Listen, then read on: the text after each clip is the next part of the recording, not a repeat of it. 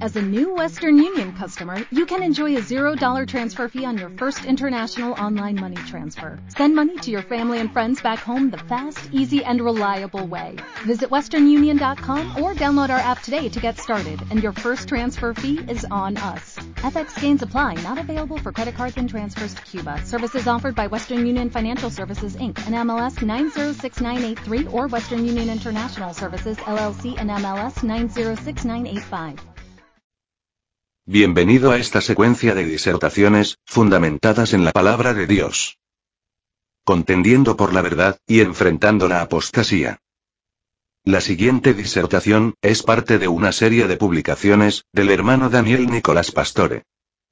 El tema a tratar es, cuidado con los falsos apóstoles y profetas, que dicen tener nuevas revelaciones de parte de Dios. Es de capital importancia, que usted sepa que estamos en medio de la apostasía, que según la palabra de Dios, precedería a la segunda venida del Señor. Y como consecuencia de esto, muchos tuercen las escrituras. Y uno de los textos, que los falsos profetas tuercen actualmente, es Efesios, capítulo 2, versículos 20 y 21, que dice. Edificados sobre el fundamento de los apóstoles y profetas, siendo la principal piedra del ángulo Jesucristo mismo en quien todo el edificio, bien coordinado, va creciendo para ser un templo santo en el Señor.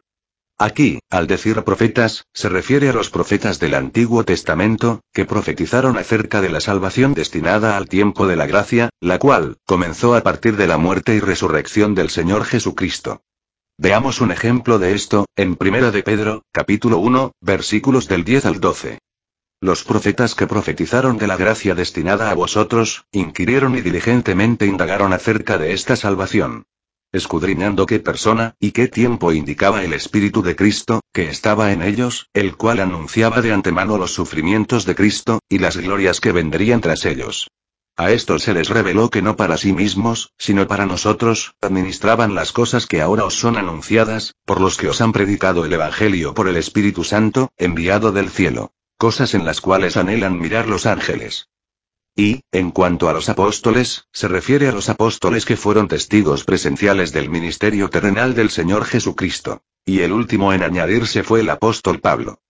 Es decir, aquí concretamente está hablando de los apóstoles que fueron depositarios de las sagradas escrituras del Nuevo Testamento. Y en cuanto a los profetas, como ya dijimos, se refiere a los que fueron depositarios del Antiguo Testamento. Esa es la correcta interpretación de Efesios, capítulo 2, versículos 20 y 21.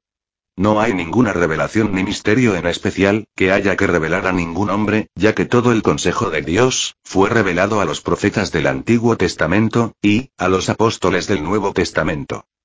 Todo aquel, que en estos tiempos, diga que tiene una revelación nueva, o que descaradamente, se atribuya que solo a través de él, o de su ministerio, pueden ser entendidas las escrituras, el tal. Es un falso profeta. No nos olvidemos, que precisamente, esta es una de las herejías del catolicismo romano, que establece que las verdades de Dios solo pueden ser interpretadas a través del sacerdote. Esto es una herejía, tremendamente peligrosa, porque se opone y pisotea todo un conjunto de doctrinas, que enseñan que todo hijo de Dios, que es templo del Espíritu Santo, está capacitado para escudriñar las escrituras, y así poder hallar alimento e instrucción, para crecer en salud espiritual. Pues, el mismo Señor Jesucristo nos manda a escudriñar las escrituras. Y en relación a esto, el apóstol Pablo, en el libro de Hechos, capítulo 17, versículo 11, elogiaba a los cristianos de Berea, porque ellos examinaban, y cotejaban en forma exhaustiva, si lo que el apóstol Pablo les enseñaba, estaba de acuerdo a las escrituras del Antiguo Testamento. Y el apóstol Pablo escribe. Y estos eran más nobles que los que estaban en Tesalónica, pues recibieron la palabra con toda solicitud, escudriñando cada día las escrituras, para ver si estas cosas eran así.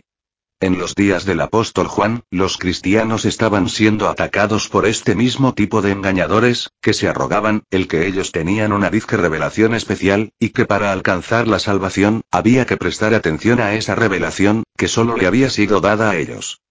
Para contrarrestar esta herejía, y liberarlos de semejante atadura, el apóstol Juan les escribe en su primera epístola lo siguiente. Juan, capítulo 2, versículo 27 pero la unción que vosotros recibisteis de él permanece en vosotros, y no tenéis necesidad de que nadie os enseñe. Así como la unción misma os enseña todas las cosas, y es verdadera, y no es mentira, según ella os ha enseñado, permaneced en él.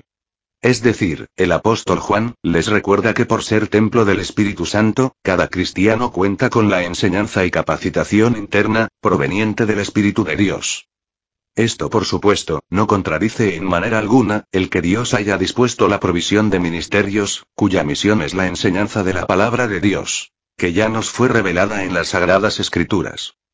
Por último, y a colación con este tema, tengo la convicción que los que actualmente pertenecen a la red mundial de apóstoles y profetas, y que dicen que ellos son apóstoles, están para establecer un nuevo orden. Y que aseguran tener nuevas revelaciones, que Dios solo se las ha revelado a ellos. Estos son falsos apóstoles que en realidad están trabajando para formar la super iglesia, que va a respaldar al anticristo. Es decir, la gran ramera de que habla el libro de Apocalipsis en el capítulo 17. Cuando dice. Vino entonces uno de los siete ángeles que tenían las siete copas, y habló conmigo diciéndome. Ven acá, y te mostraré la sentencia contra la gran ramera, la que está sentada sobre muchas aguas. Con la cual han fornicado los reyes de la tierra, y los moradores de la tierra se han embriagado con el vino de su fornicación.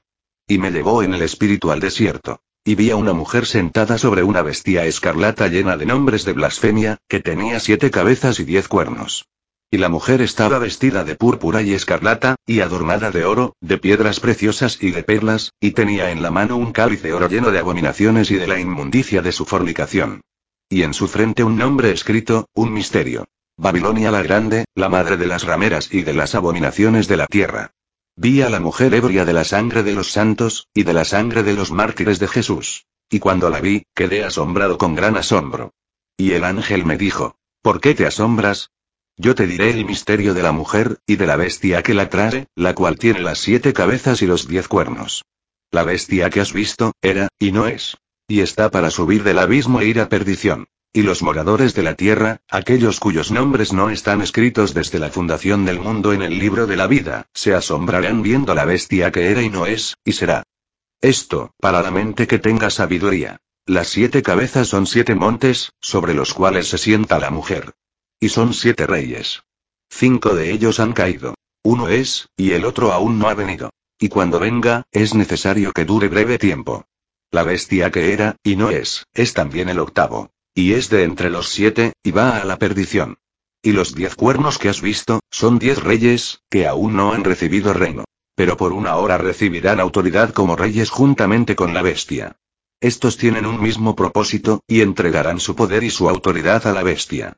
Pelearán contra el Cordero, y el Cordero los vencerá, porque Él es Señor de señores y Rey de reyes. Y los que están con Él son llamados y elegidos y fieles.